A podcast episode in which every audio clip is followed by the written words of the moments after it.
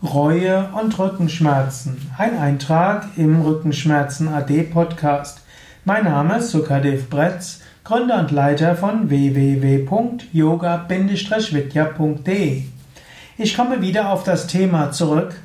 Gefühl von Schuld, Gefühl von hm, schlechtem Gewissen, von Gewissensbisse und diese können ein Grund sein für Rückenschmerzen. Ich sage immer wieder, sie können ein Grund sein, sie müssen es nicht sein. Du kannst aber überlegen, gibt es irgendetwas, was ich bereue? Gibt es irgendetwas, wo ich Reue spüre, wo ich vielleicht auch Reue zeigen sollte? Und du weißt nicht wie. Und vielleicht schafft dein Körper deshalb dir Verspannungen. Es gibt manche Fälle, da hat Reue die Aufgabe, oder ist Reue irgendwo ein psychischer Mechanismus. Du hast etwas getan, was du nicht wolltest. Du hast etwas getan, was du bereust. Du hast damit Leid geschaffen.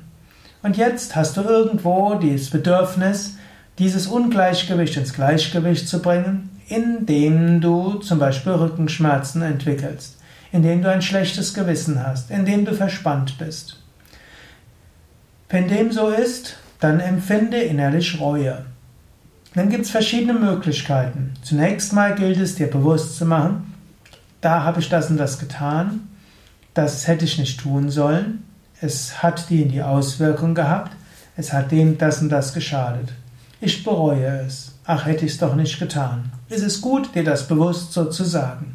Eventuell dir sogar zu schreiben. Vielleicht auf ein Stück Papier oder irgendwo auf ein Handy, aber bitte so, dass das andere nicht lesen können. Das ist also eine Sache. Der nächste Schritt wäre, jetzt kannst du überlegen, sollte ich vielleicht meine Reue klar ausdrücken. Vielleicht kannst du das jemandem sagen. Vielleicht deinem Partner, vielleicht deinem Kollegen, vielleicht deinem Chef, vielleicht deinem Nachbarn. Du kannst es sagen. Eventuell aber hm, ist es nicht hilfreich, es dem zu sagen. Vielleicht bereust du etwas, aber wenn du das einem anderen sagst, dann wird das den so durch aus der Bahn werfen, das ist dann auch nicht gut dann kann es vielleicht hilfreich sein, einen professionellen Beichtvater zu haben. Also zum Beispiel einen Priester, eine Priesterin, ein Pfarrer, eine Pfarrerin. Auch die evangelischen Pfarrer sind dafür offen, dass man ihnen sagt, was man falsch gemacht hat. Eventuell zu einem Psychotherapeuten. Auch manche Yogalehrer sind offen dafür, dass man ihnen etwas erzählt. Du kannst es natürlich auch Gott erzählen. Nächster Schritt wäre, nachdem du das ausgedrückt hast, dass du irgendwo um Vergebung bittest.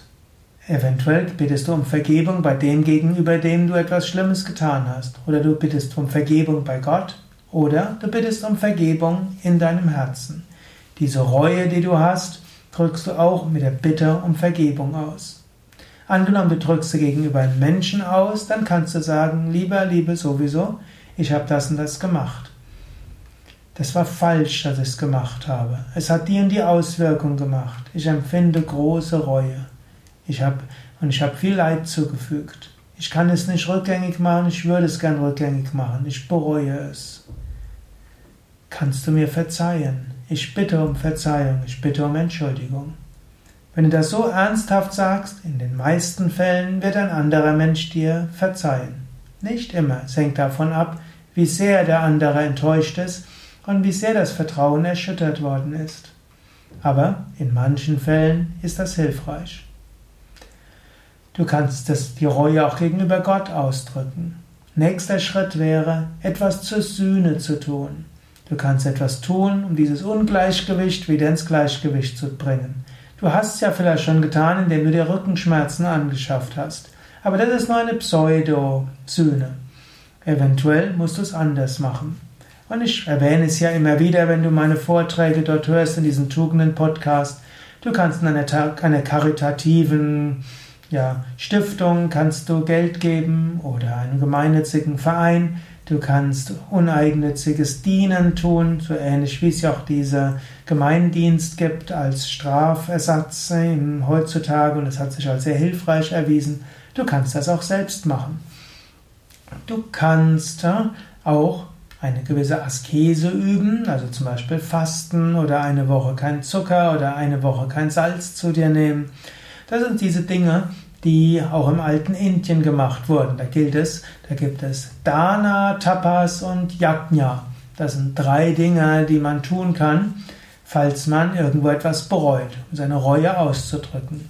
Dana wäre Wohltätigkeit und gemeinnütziges Engagement. Tapas heißt eine gewisse Askese, auf irgendetwas verzichten, irgendetwas tun. Auf eine gewisse Weise, wenn du Rückenschmerzen hast, die mit Reue zusammenhängen, machst du ein unfreiwilliges Tapas. Vielleicht geht es anders besser. Und der dritte Schritt ist dann, die dritte Möglichkeit wäre Yajna. Yajna wäre Gottesverehrung, Gott, Feueropfer, aber jede Art von Verehrung in der Sache ist auch Yajna. Also in Gottesdienst gehen, an einer Puja Homa teilnehmen, würde man im Yoga sagen, oder eine andere Weise finden, um Gott zu dienen.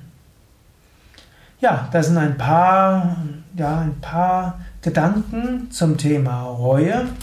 Das heißt nicht, dass deine Rückenschmerzen oder die Rückenschmerzen deines Klienten oder Partners etwas mit Reue zu tun haben müssen, aber es ist eine Überlegung wert, ob da vielleicht Reue eine Rolle spielt und ob du irgendwo um Vergebung bitten kannst. Natürlich, die einfachste Weise und die intensivste wäre, dich direkt an Gott zu wenden alles Gott darbringen. Sowohl in der Bibel steht, wenn du alles Gott darbringst und bereust, dann wird Gott dir vergeben. Also auch in der Bhagavad Gita, auch dort sagt Krishna, wenn du alles Gott darbringst, dann wirst du von aller Schuld befreit.